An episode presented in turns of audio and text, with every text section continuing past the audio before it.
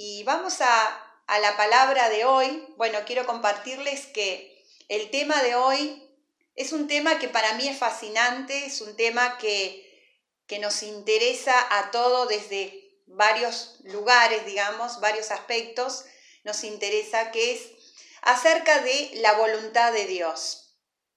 Y he descubierto, como en cada tema que profundizo, que este tema, como otros, es un tema bastante amplio, que deberíamos eh, volver a él eh, desde varios lugares porque, como les digo, es un tema que se puede hablar y expresar de, muchas maneras, ¿no?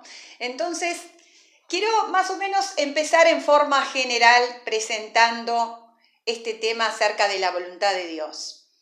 Y la voluntad de Dios puede tener tres características o, se, se la puede ver desde tres lugares. Primero, la voluntad soberana. Eh, quiero ir mencionando algunos versículos y como siempre les digo, cuando menciono un versículo de un pasaje, ustedes en sus casas vayan y lean todo el pasaje, que seguramente va a ampliar el concepto del versículo que yo menciono y por supuesto también puede ampliar el tema. El Salmo 103 versículo 19 dice, Jehová estableció en los cielos su trono y su reino domina sobre todos.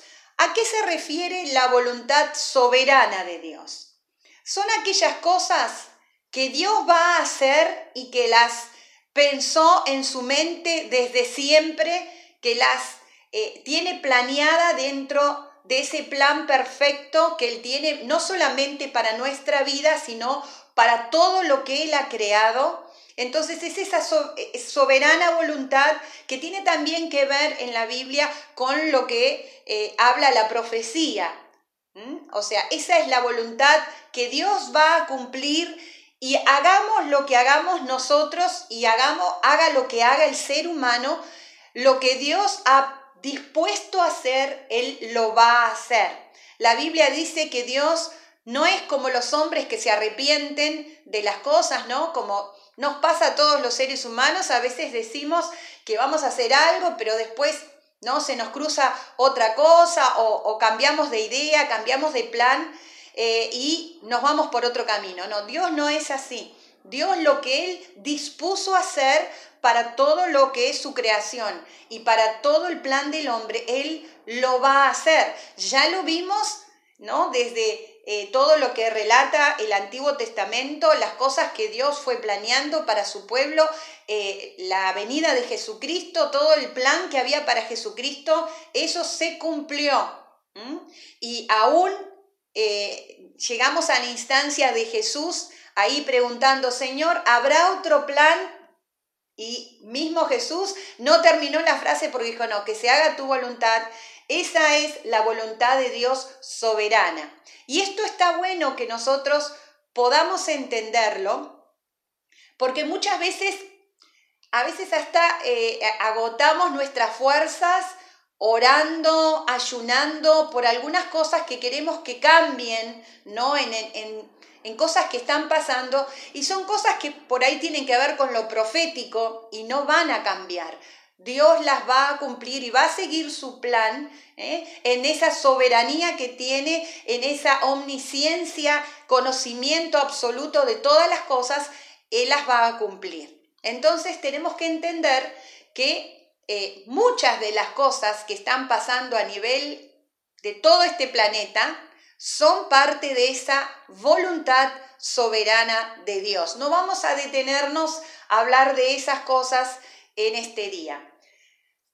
La otra, yo le puse la voluntad moral de Dios. Y hay otra palabra que se me vino preparando que es la voluntad obvia de Dios. Estamos hablando de un Dios que es santo. Dice la Biblia es tres veces santo, ¿no? Por eso los ángeles en el cielo dicen santo, santo, santo. Porque Dios quiere eh, que nosotros tengamos una eh, postura moral que Él la expresó con su voluntad a través de los diez mandamientos. En los diez mandamientos nosotros leemos y Dios expresó cuál era su voluntad para nuestra moral, o sea, para nuestra conducta. Ahí Él resumió en los diez mandamientos cómo quería que sus hijos eh, expresáramos lo que Él es. Dios es santo y Dios tiene una conducta moral, tiene atributos morales que se manifiestan a través de esa voluntad moral. Y yo, le, ¿por qué le digo obvia? Nosotros no tenemos que preguntar cuál es la voluntad de Dios con respecto al pecado. Ah, eso es muy fácil. O sea, eh, hay un pecado, es la voluntad de Dios que haga ese pecado. Obviamente que la respuesta es fácil y nosotros podemos eh, analizarlas desde ese lado, desde lo que Dios ya estipuló para nosotros los seres humanos, ¿no? Yo creo que ningún hijo de Dios que realmente esté alineado con Dios va a preguntar, a ver, eh, estoy haciendo algo que, sé que está mal. Eh, ¿Dios aprobará esto? No, no, no, no vamos a hacer esto. Como digo, siempre y cuando estemos alineados y siempre y cuando eh, entendamos lo que es esa postura de la voluntad moral de Dios para nuestra vida. Y la tercera es la voluntad circunstancial de Dios. Aquella voluntad que Dios manifiesta en algunas circunstancias de nuestra vida y que nosotros eh, eh, sería muy bueno, y ahora vamos a ampliar un poquito más esto, sería bueno que pudiéramos preguntar, buscar, analizar. Eh, ¿Por qué circunstancial? Porque en, ciertas, en ciertos momentos, en ciertas vivencias, que eh, pasamos en esta vida, necesitamos saber o necesitamos buscar cuál es la voluntad de Dios para ese momento. Y esta, para mí, por lo que he analizado, es lo más difícil, es lo que a nosotros más nos cuesta, porque la primera, la soberana, no podemos luchar mucho contra eso, ni, ¿no? Sí tenemos que entenderla, como dije, porque muchas veces estamos batallando con algo que no va a cambiar, porque Dios ya lo dispuso así. La segunda, la moral, creo que si queremos va a ser fácil porque creo que aún las personas que no tienen a Dios saben cuando algo está mal y algo no encaja, que algo que es drástico, ¿no? Que en nuestro caso como hijos tiene que ver con el pecado. La tercera decir qué es lo que piensa Dios con respecto a, y ahí cada uno puede poner y puede pensar en esos momentos, en esas decisiones que tuvieron que tomar o en esas análisis. Entonces, yo quisiera considerar algunas cosas que para mí fueron valiosas acerca de la voluntad de Dios y sigo, ¿no? En esa, en esa búsqueda. Primer concepto que tenemos que cambiar acerca de la voluntad de Dios o de esa voluntad circunstancial. El rey David decía en el Salmo 40, el hacer tu voluntad, Dios mío, me ha agradado. Esta es la primera cosa que quiero que guardes en esta mañana. Muchas veces pensamos, ¿no? Que hacer la voluntad de Dios para mi vida hoy, sé que no me va a gustar, sé que va a ser totalmente contrario a lo que yo deseo, a lo que yo quiero, a, lo que estoy esperando, ¿no? A veces oramos y decimos, bueno, yo quiero esto, pero que sea la voluntad de Dios. Y con esa expresión parece que estamos diciendo, estoy seguro que Dios va a querer totalmente lo contrario a lo que yo quiero. No sé si les ha pasado, pero a mí a veces me ha, me ha pasado, ¿no? De decir, sí, me gustaría esto, pero... Mm, no estoy segura que Dios querría esto, aunque fueran cosas lindas, cosas buenas. A veces se nos ha criado o, hemos recibido esa enseñanza, que la voluntad de Dios no nos va a agradar. Ahora, la Biblia dice que la voluntad de Dios tiene tres ingredientes importantes, que es agradable, perfecta y se me fue la otra palabrita. buena, agradable y perfecta. Tres palabras que son totalmente lindas, diría yo. Tota-, nos van a hacer bien. Buena, agradable y perfecta. Pensá en esto. Las cosas buenas, las cosas lindas, agradables y las cosas perfectas, ¿no te van a hacer bien? ¿No te van a hacer felices? ¿No te, no te van a hacer sentir eh, totalmente que la vida es disfrutable? Bueno, así es la voluntad de Dios. Es buena, agradable y perfecta. Con algunos que he hablado acerca de esto me dicen, sí, pero hay cosas en, en mi vida que no son ni buenas, ni agradables, ni perfectas. Bueno, quizás lo primero que tenés que considerar es que a lo mejor esas cosas que has vivido, dije a lo mejor, esas cosas que has vivido no, no estaban dentro de la voluntad de Dios. Y digo dentro porque vamos a ver y después vamos a ampliar un poquito, que la voluntad de Dios tiene como un campo de acción.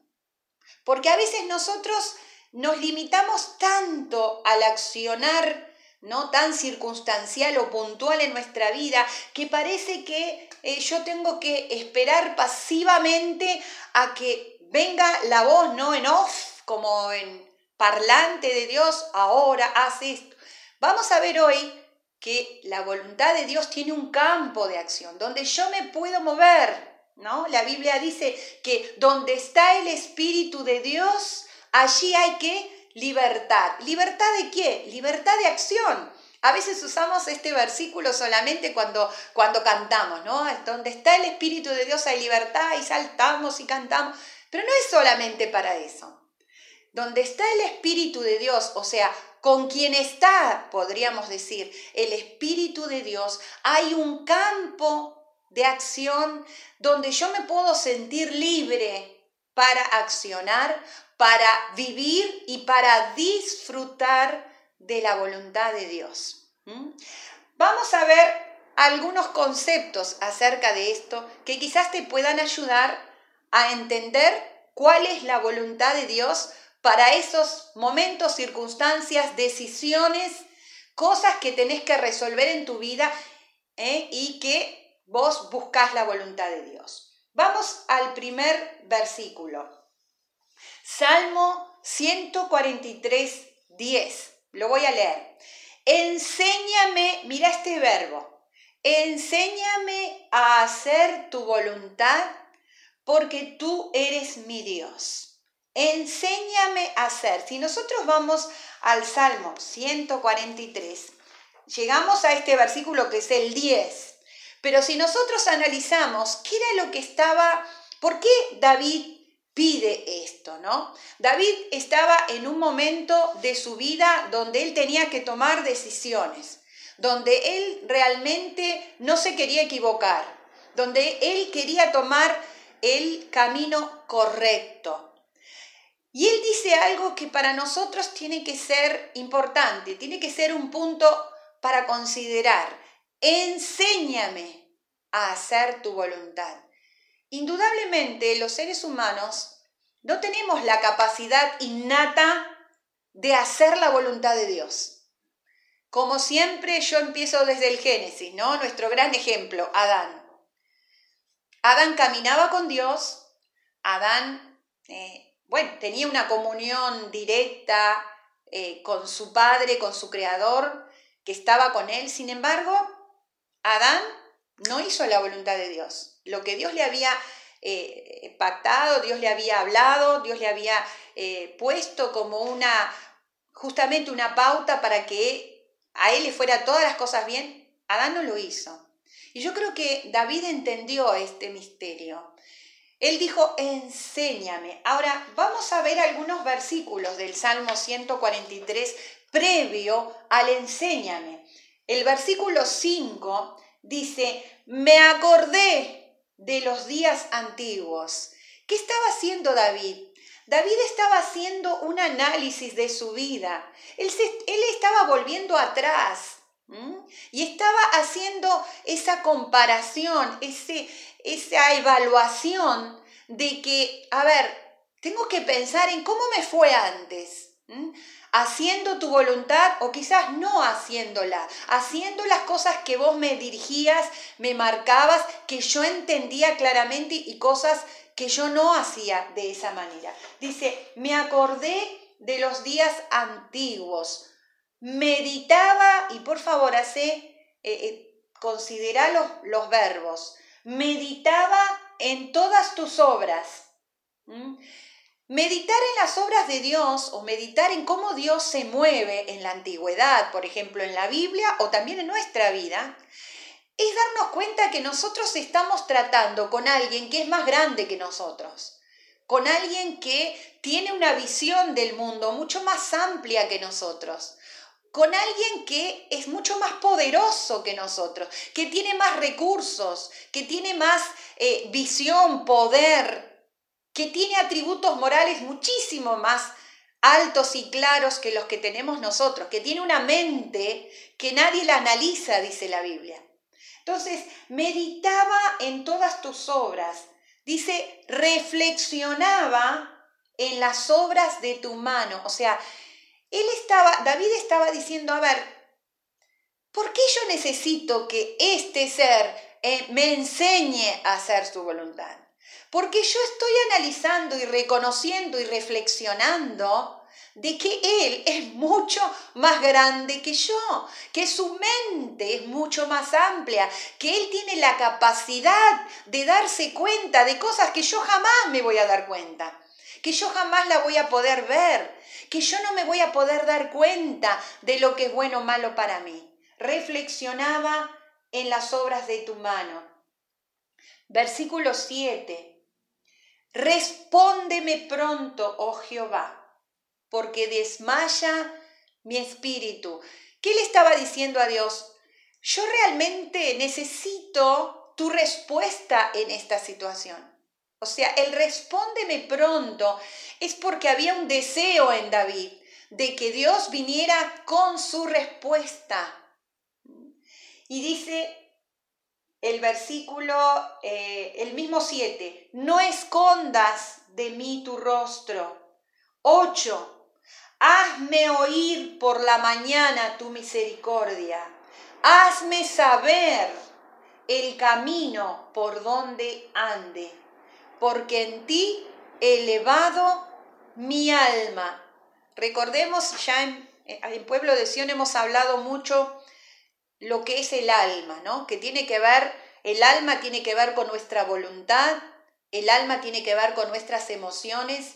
Y David sabía que si él se quedaba analizando las cosas desde el plano humano de sus emociones y de su voluntad, él no iba a poder entender, no iba a poder aprender a hacer la voluntad de Dios. Por eso él dice, yo he elevado mi alma o sea, yo he salido de este plano humano para poder analizar las cosas. Y eso es uno de, de los problemas que a veces tenemos. Nosotros queremos analizar la voluntad de Dios desde el plano muy, muy humano, muy con los pies en la tierra, ¿no? Queremos poner y, darnos cuenta de lo que Dios quiere para nuestra vida, de la opinión que Dios tiene acerca de lo que tenemos que hacer, de las decisiones que tenemos que tomar, pero con, los pies muy sobre la tierra, o sea, con un plano muy humano. Mm, después quizás vamos a ampliar un poquito esto. Entonces David se dio cuenta que si él seguía muy en la tierra, muy analizando con, las cosas acá en la tierra, eh, no iba a poder darse cuenta en profundidad lo que Dios quería sobre su vida y cuál era el camino que él debía seguir. Entonces, elevo mi alma, o sea, salgo un poquito de lo terrenal, salgo un poco de lo trivial, salgo un poco de lo que analizan otros, de lo que opinan otros, de lo de ¿no? Salgo un poco de esto y termina diciendo, "Enséñame." O sea, él se dio cuenta y espero que nosotros nos demos cuenta de que necesitamos que Dios nos enseñe, que el Espíritu Santo que Dios envió nos enseñe a hacer la voluntad de Dios. Porque No es algo que te va a surgir, ¿no? Y si quiero hacer. Decir que queremos hacer la voluntad de Dios, creo que lo decimos todo.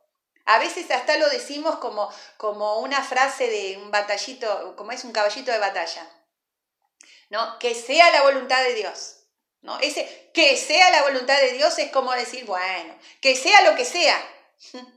¿No? O, o estamos ahí sin hacer nada, sin analizar, sin comparar cosas, sin pensar en cómo nos fue antes cuando no hicimos la voluntad de Dios. O al revés, pensando positivamente, a ver, ¿cómo me fue antes cuando fui guiado por Dios? No, entonces estamos ahí, ¿no? Como pasivos, diciendo, bueno, yo estoy esperando y que sea lo que Dios quiera. Y a veces cuando no, no hemos aprendido a hacer la, la voluntad de Dios, pensamos que todo lo que nos ha ocurrido, y bueno, fue lo que Dios quiso. ¿Estamos seguros que todo lo que pasó en nuestra vida fue lo que Dios quiso? ¿O fue lo que nosotros en nuestra alma acá en la tierra decidimos? ¿Tomamos nuestras eh, propias opiniones o las opiniones de otros?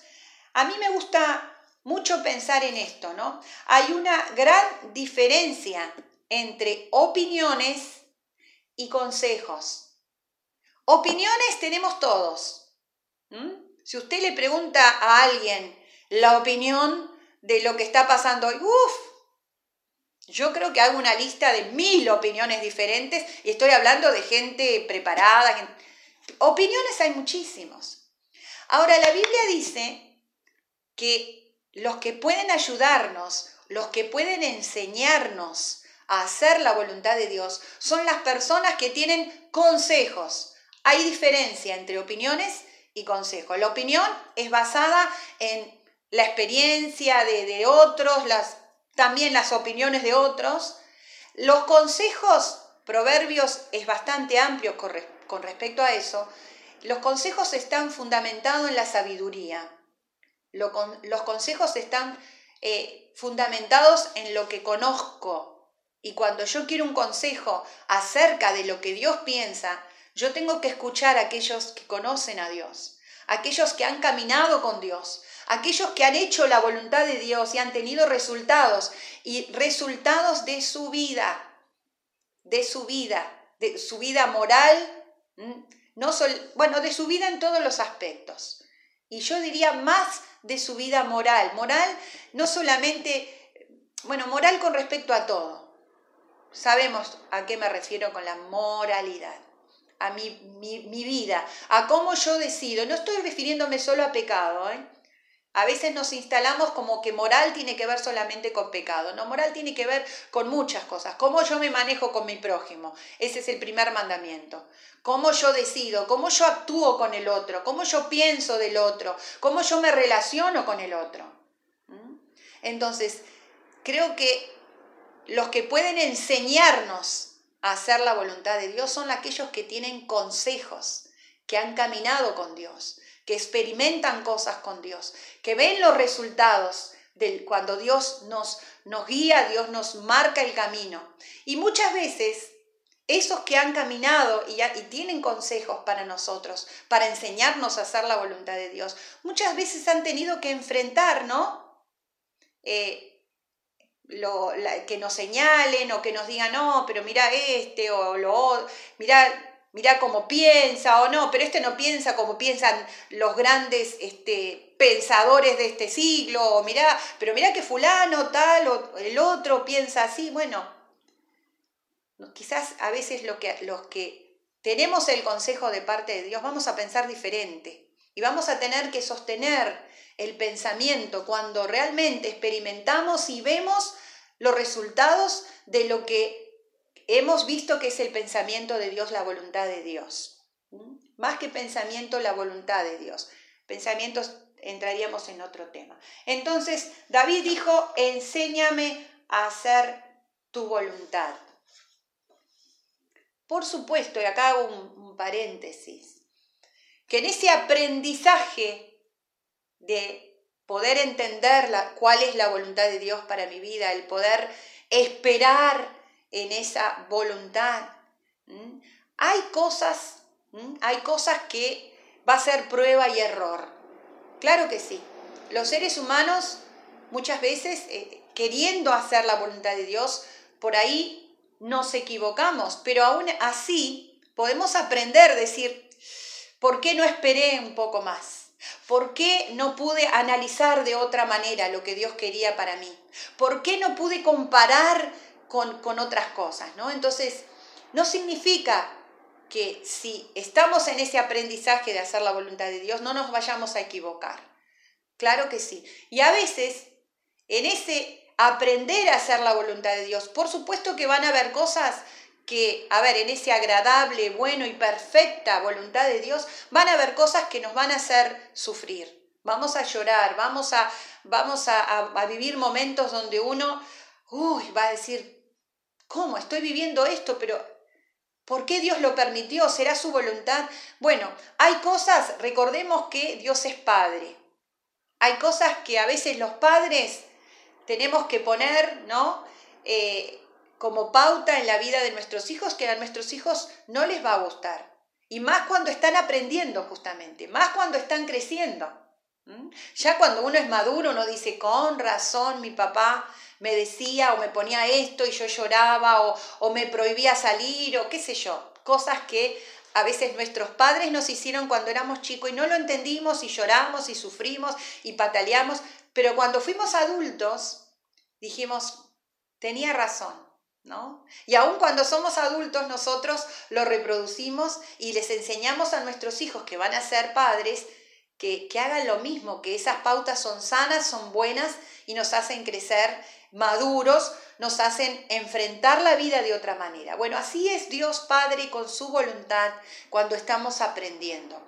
Hay cosas que las vamos a valorizar muchísimo cuando somos cristianos maduros y decimos, uy, si no hubiera pasado por este proceso, no hubiera sabido que era la voluntad de Dios que yo fuera por acá, hiciera esto. Y ustedes lo han dicho, ¿no? En, algunos han dicho, uy, todo esto que es doloroso, es, no es agradable que estamos viviendo, nos han mostrado la voluntad de Dios para esto, para esta área, para mi economía, para lo que voy a seguir en mi vida. Bueno, eso es aprender hacer la voluntad de Dios. Vamos a lo segundo. Dice, voy a decir el versículo y después los pongo en contexto. Mateo 12.50 también se encuentra en Marcos 3.35. Voy a ponerlos, eh, voy a contarles la, historia que relata, que tiene que ver con este versículo. Eh, a Jesús lo cuestionaban mucho lo que él decía, ¿no? Eh, ah, pero vos por qué decís esto, vos por qué decís lo otro, vos por qué, por qué estás este, actuando de esta manera cuando la ley dice de esto. Y Jesús siempre respondía lo mismo porque yo hago las cosas que veo hacer a mi padre. Bueno, se ponían locos cuando él decía eso, ¿no? Y en una, Jesús estaba eh, ahí hablando y, enseñando como hacía él, y alguien le viene a avisar, alguno de sus discípulos le dice, eh, Jesús, eh, mira que están tu mamá y tus hermanos y te buscan, ¿no? Como, bueno, deja lo que estás haciendo porque está tu familia, te está, te está buscando. Y Jesús dice, porque todo el que hace la voluntad de mi Padre, o sea, Jesús se pone a pensar en lo que ellos le dijeron, todo el que hace la voluntad de mi Padre, ese es mi hermano, mi hermana y mi madre. Muy interesante, ¿no? ¿Qué estaba? Uy, Jesús, era tu familia, era tu mamá, eran tus hermanos. ¿Qué estás diciendo? ¿Que a vos no te importa la familia? No, esto no porque esto justamente es analizar las cosas en todo su contexto. Aún Jesús, en el peor momento de su vida, en el peor momento de dolor ahí en la cruz, él no dejó de pensar en su familia. Él le dijo a Juan, hacete cargo de mi mamá. O sea, él estaba pendiente de su familia. Pero ¿qué nos quería decir Jesús. Con esto, todo el que hace la voluntad de mi Padre, ese es mi hermano, mi hermana y mi madre. Cuando nosotros aprendemos a hacer la voluntad de Dios y vivimos en ese campo de acción que Dios nos permite vivir y desarrollar y nos da esa libertad de acción, nosotros tenemos una identidad. Nosotros tenemos una identidad de familia. ¿Qué significa esto? Que los que hacemos la voluntad de Dios, los que estamos en ese aprendizaje que no termina en hacer la voluntad de Dios, tenemos como un gen diferente a los demás. ¿No? Nosotros a veces decimos, ¿no? Con la gente, pero ¿cómo puede ser que se equivoque tanto esta persona? ¿Cómo puede ser que una y otra vez, ¿no? Vuelva a caer en esto, vuelva a equivocarse, a pecar, vuelva a no tener resultados positivos, vuelva en ese círculo vicioso, ¿no? De cae, se equivoca, empieza de nuevo, deja todo lo que empezó. ¿Por qué? Bueno, creo que Jesús acá lo aclaró Totalmente. Cuando nosotros hacemos la voluntad de Dios, nosotros tenemos una identidad de familia, tenemos algo diferente, un rasgo particular, ¿no?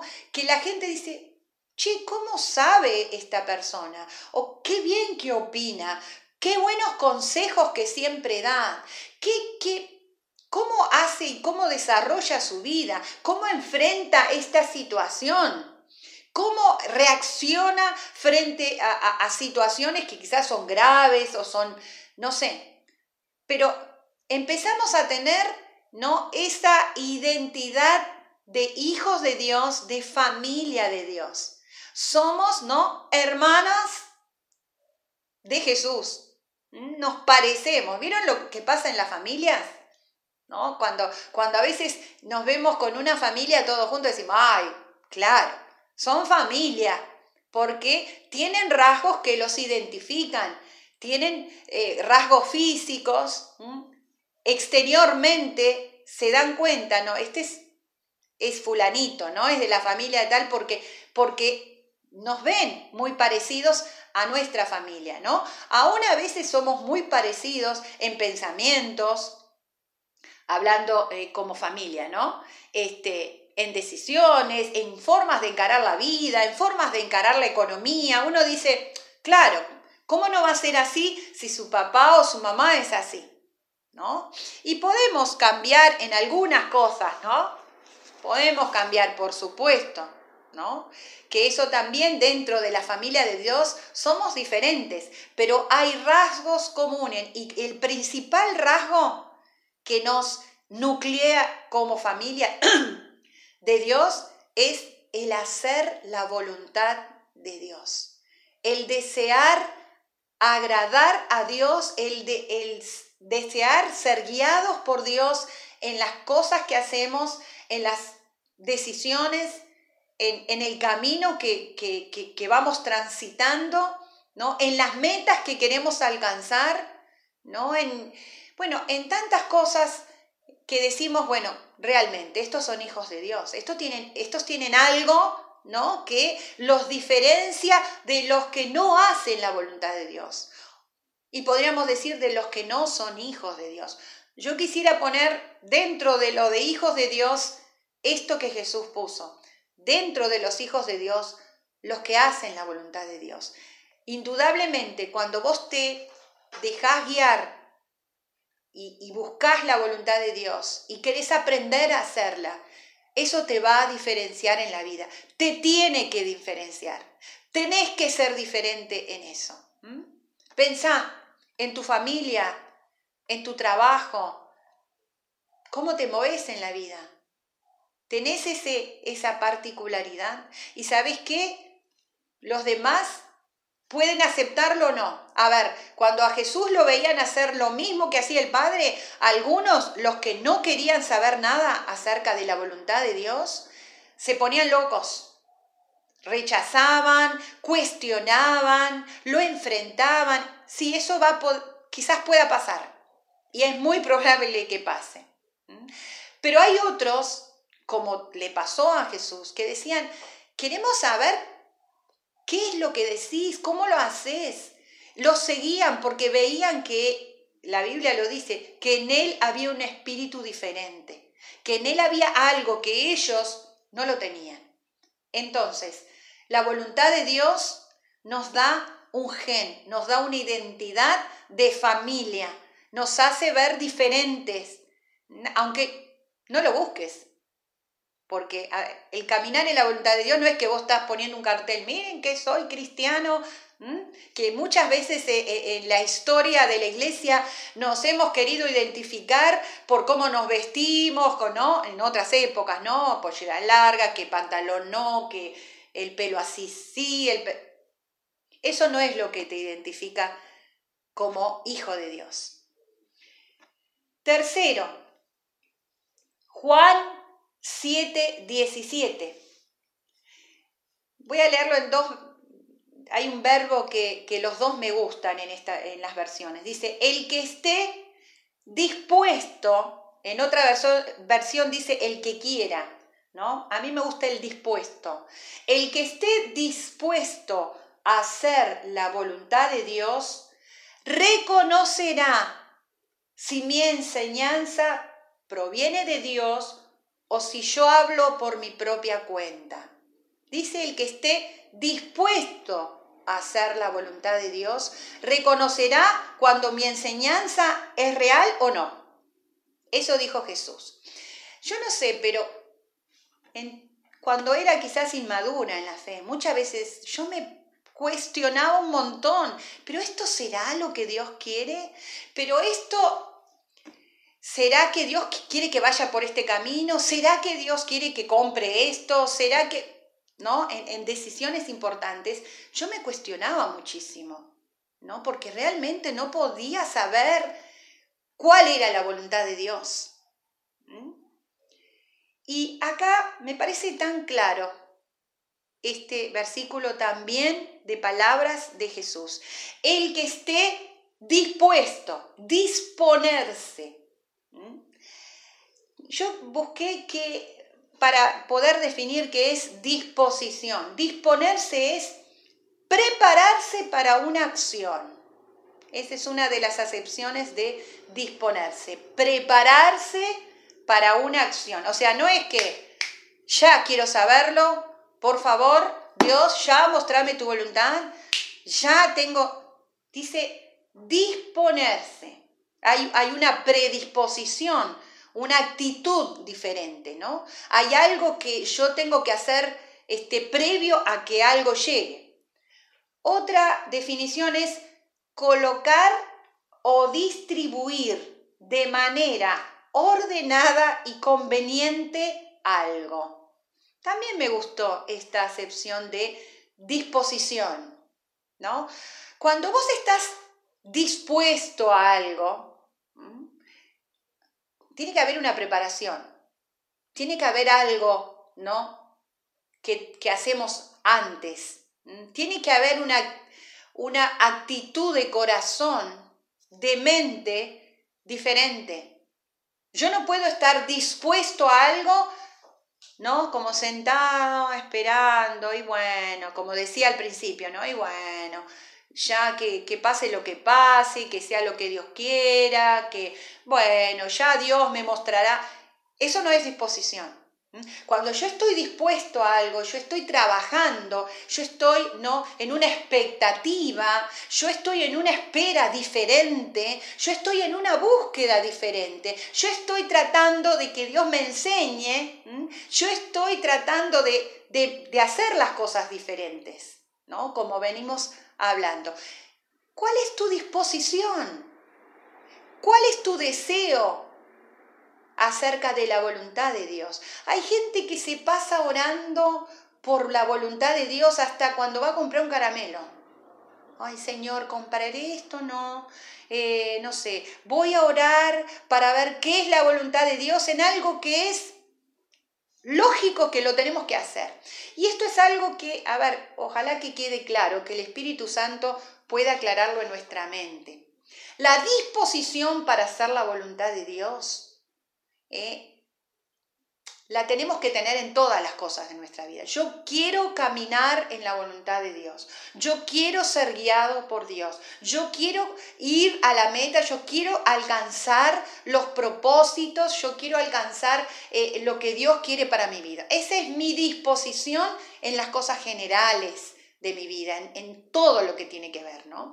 Ahora, en ese campo de acción que Dios ha marcado, en esa libertad de acción que Dios nos ha dado para que nosotros podamos movernos, hay cosas que también voy a usar la palabra obvia. Es obvio que Dios va a querer que hagamos esas cosas. ¿no? Voy a orar para ver si me tengo que levantar o no. Voy a orar para ver si Dios quiere que me congregue. Si es la voluntad de Dios que yo, no sé, cumpla mis principios y los que dicen en la... A ver, hermano, para eso no tenés que orar, para eso tenés que actuar, para eso tenés que tomar la libertad que Dios te dio en ese campo de acción, en esa genética nueva que Dios puso en vos y vos realmente estás queriendo hacer la voluntad de Dios, ¿no? Como dijo Jesús, el que hace la voluntad de Dios se va a dar cuenta cuando algo es o cuando algo no es. Acá dice, el que hace la voluntad de Dios o el que está dispuesto, dice, el que quiera hacer la voluntad de Dios, o sea, el que tenga esa intención, se va a dar cuenta cuando algo es mío y cuando algo no lo es. A veces cuando oramos tanto, bueno, voy a orar para ver si Dios quiere, hacemos responsable a Dios de algo que tenemos que ser responsable nosotros, de algo que tenemos que actuar nosotros. ¿Mm? Hay cosas que a veces nos pasan con nuestros hijos.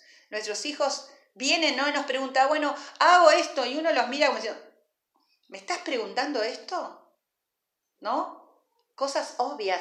Entonces, no, no gastes tu tiempo en orar por cosas que actúan o, o que otros tienen que hacer. O, Disponete a hacer la voluntad de Dios, ten esa intención, esa real, ese real deseo, el real deseo. Quiero hacer lo que Dios quiera para mi vida.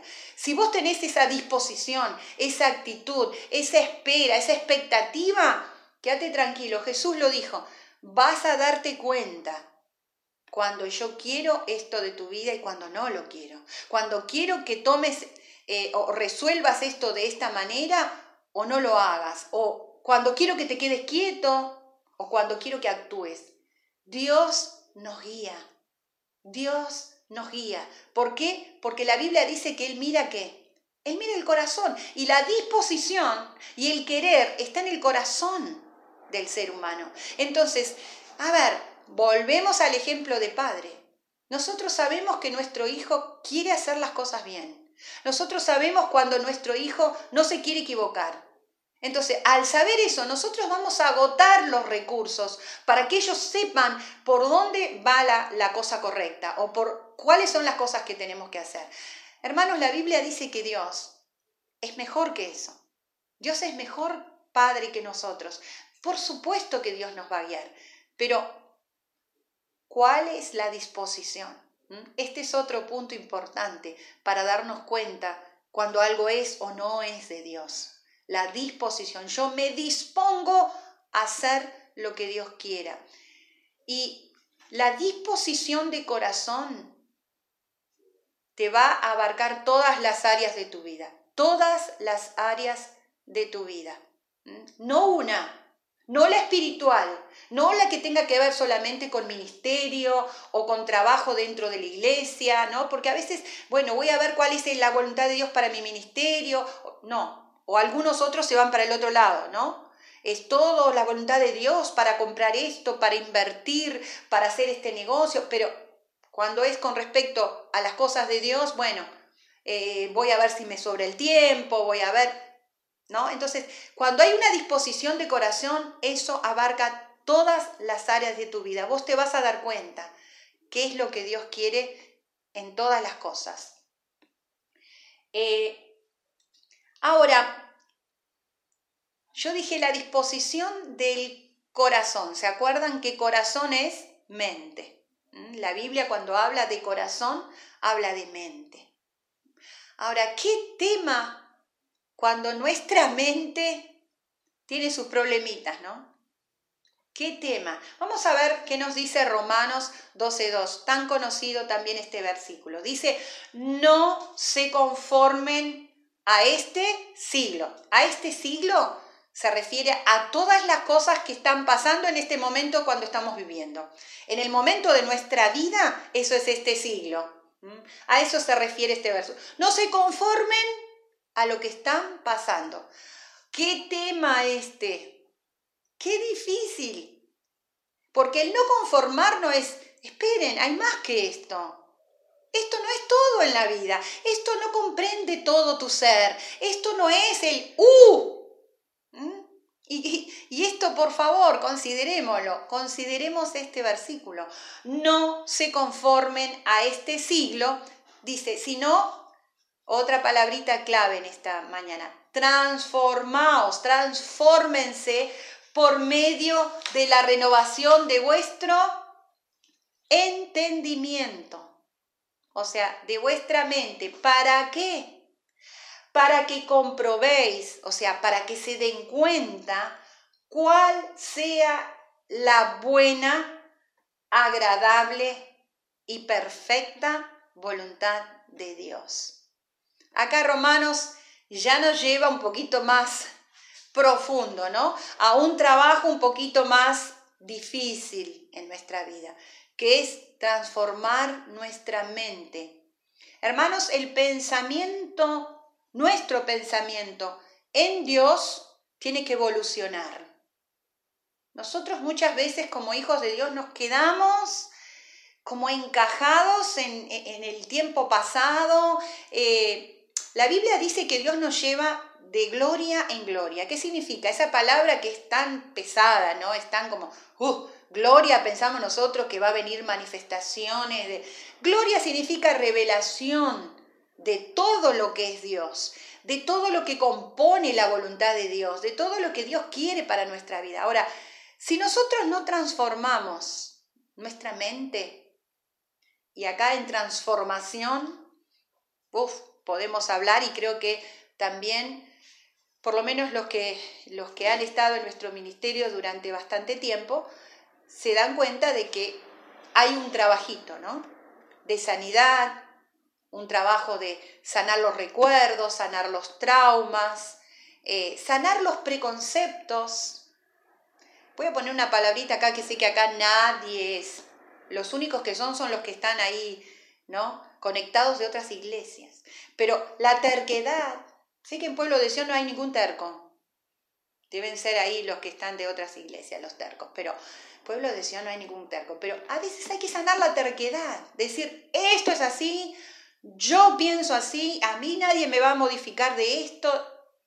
A ver, cuando nosotros queremos ser transformados, tenemos que dejar que el Espíritu Santo venga con la revelación personal de nuestra vida. A veces tenemos tanta revelación para otras cosas, ¿no? Tenemos tanta revelación para otros. Sabemos dar cátedras de lo que deberían hacer los demás, de las cosas que deberían cambiar los demás. ¿Y qué de nosotros? ¿Qué tenemos que cambiar nosotros? Porque acá dice que si yo quiero que me enseñen a que Dios me enseñe a hacer su voluntad, estoy dispuesto a hacer su voluntad.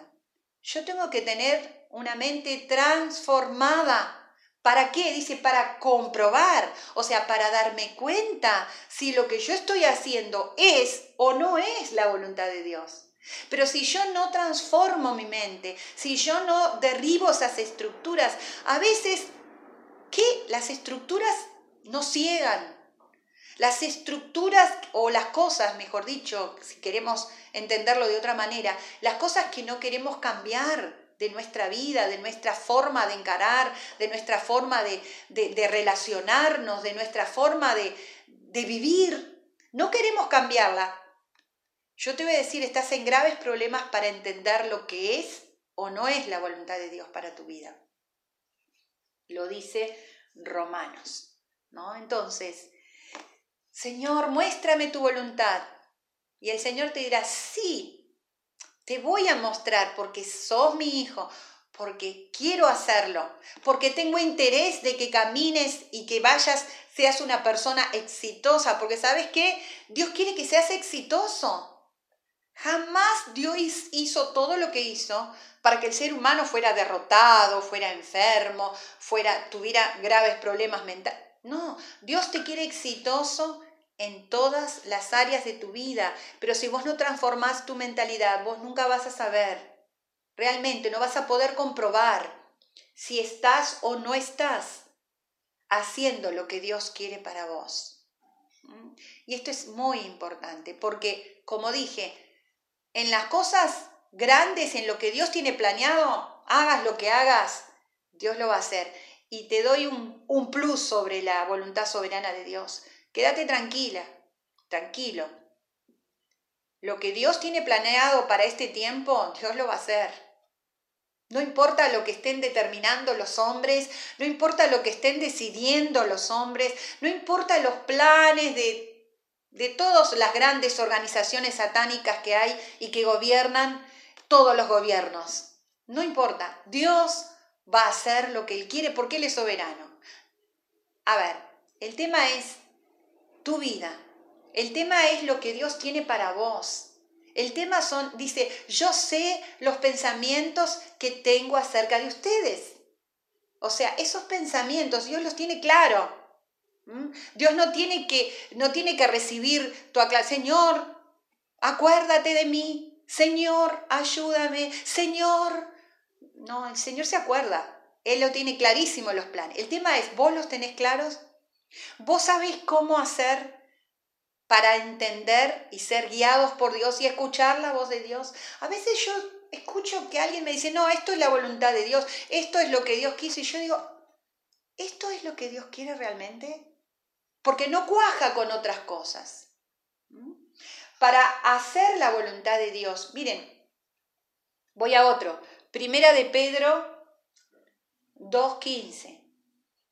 Dice, esta es la voluntad de Dios, que practicando el bien, miren esta otra palabrita, me pareció bastante interesante, practicando el bien, hagan callar la ignorancia de los insensatos. ¿Qué tiene que ver esto con la voluntad de Dios? El bien, todo lo que tiene que ver con bien, todo lo que tiene que ver con algo que es bueno, que es agradable y que es perfecto, tiene que ver con voluntad de Dios. Y acá dice que, ¿cuál es la voluntad de Dios para mi vida? Es que yo, si practico hacer las cosas bien, voy a callar la ignorancia de los insensatos. ¿Quiénes son los insensatos? Podemos poner a muchos ahí adentro, ¿no? Insensato es todo aquel que se manda a cualquiera que, toma cualquier decisión, que, que, aún teniendo la verdad frente a, sus ojos, toma otra decisión. Y acá dice que si nosotros practicamos hacer el bien, o sea, ¿qué significa practicar? Yo puedo poner mi ejemplo, a ver, que ya todos me conocen. ¿no? Acá tengo algunos alumnos conectados, ¿no? Que me dicen, eh, pero ¿cómo podés tocar así? bueno, porque estudié 10 años, me hacían practicar 3 horas en el piano y, bueno, y después seguí trabajando y bla, bla, bla, ¿no? Entonces, bueno, me pones una partitura, difícil o no, y la toco. ¿Pero por qué? Porque tengo años de práctica. Diferente es que le pongo una partitura a un alumno que tiene un año, dos años eh, de estudio, no, no lo va a poder hacer.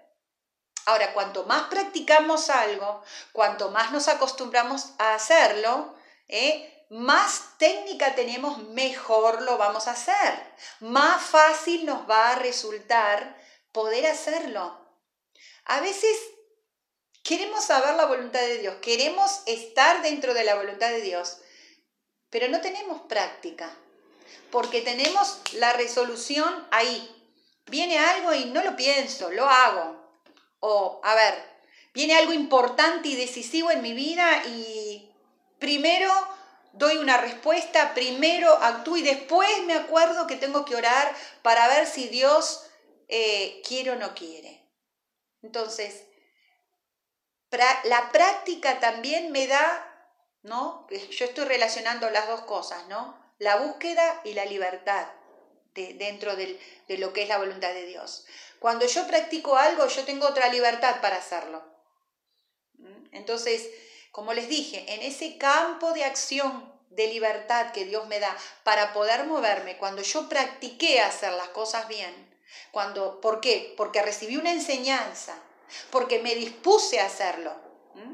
A veces te pueden decir, bueno, trata de, cambiar cómo estás actuando. Practica hacerlo diferente. Proba a ver cómo es eh, eh, manejarte de esta otra manera. Eso es práctica. Bueno, cuando yo logro practicar, cuando yo logro que cada día, no, hoy yo me dispongo a hacer la voluntad de Dios. Yo tengo esa disposición en mi corazón. Pero soy madura y ya he aprendido a que las cosas, ¿cómo puedo hacer las cosas?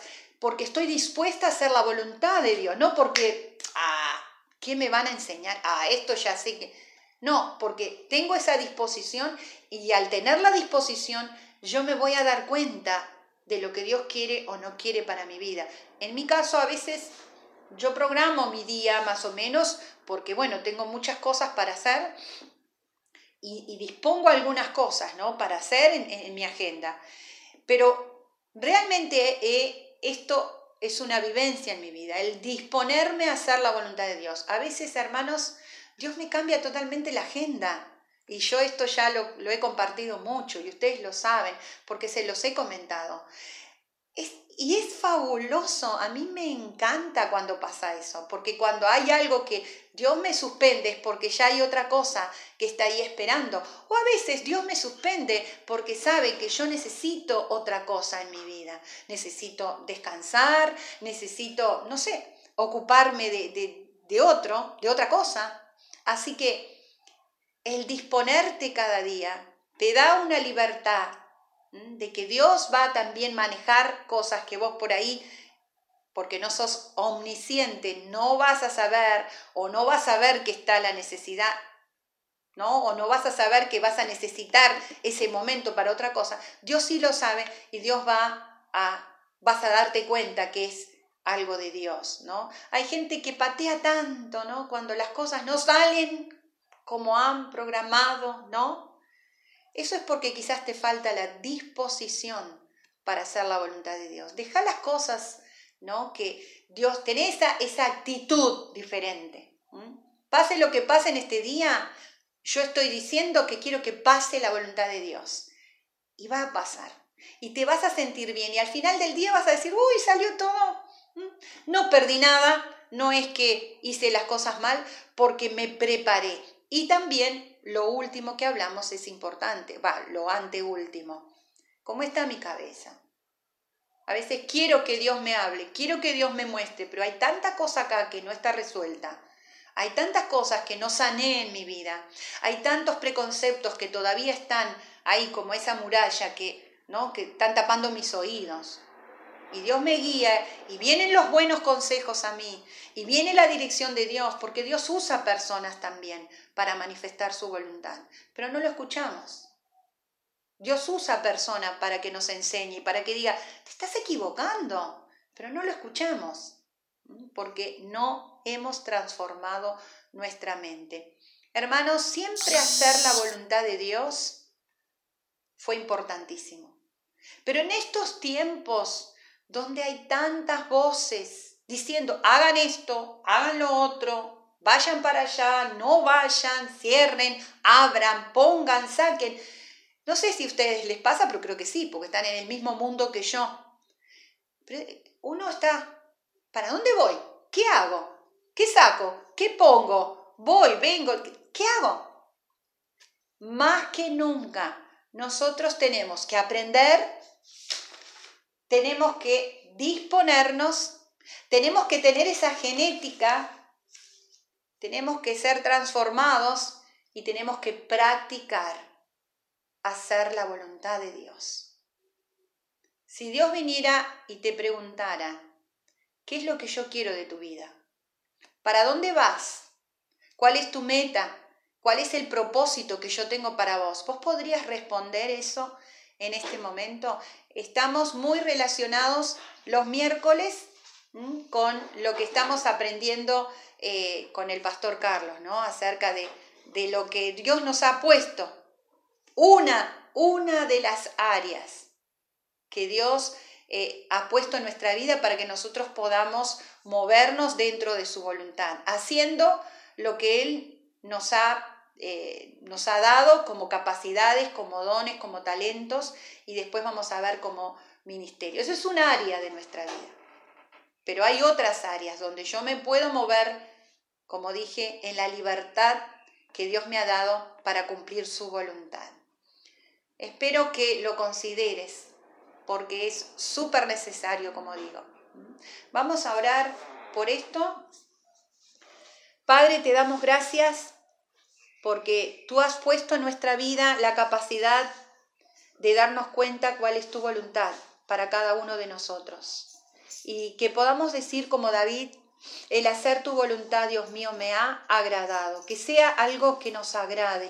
Que no sea eso de, de pensar siempre que tu voluntad está totalmente contraria a la nuestra, que nos va a hacer infeliz, que nos va a, llevar por caminos donde no voy a lograr lo que quiero. Esto es totalmente una mentira, lo derribamos a este preconcepto. Y Señor, que estas cosas puntuales que tú nos has hablado hoy podamos llevarla a cabo, que podamos aprender a hacerlo, que podamos practicarlo, que podamos disponernos cada día para hacer tu voluntad, para poder entender lo que es o no es tuyo y también que podamos eh, cada día, Señor, ver tu dirección, poder andar en tus caminos, como también decía el salmista, y poder ver resultados en nuestra vida. Necesitamos ver buenos resultados. Eso es lo que nos va a ayudar a crecer en tu voluntad, a saber que cuando hacemos y somos guiados y entendemos tu voluntad, tenemos buenos resultados, crecemos, maduramos y podemos desarrollarnos en ese campo de acción que nos da libertad, que podemos tomar decisiones aún siendo maduros en ti. Podemos tomar nuestras decisiones guiados por ti, Señor. Gracias por lo que nos has dicho hoy. Yo sé que este tema lo vas a seguir ampliando en nuestra vida. En el nombre de Jesús. Amén.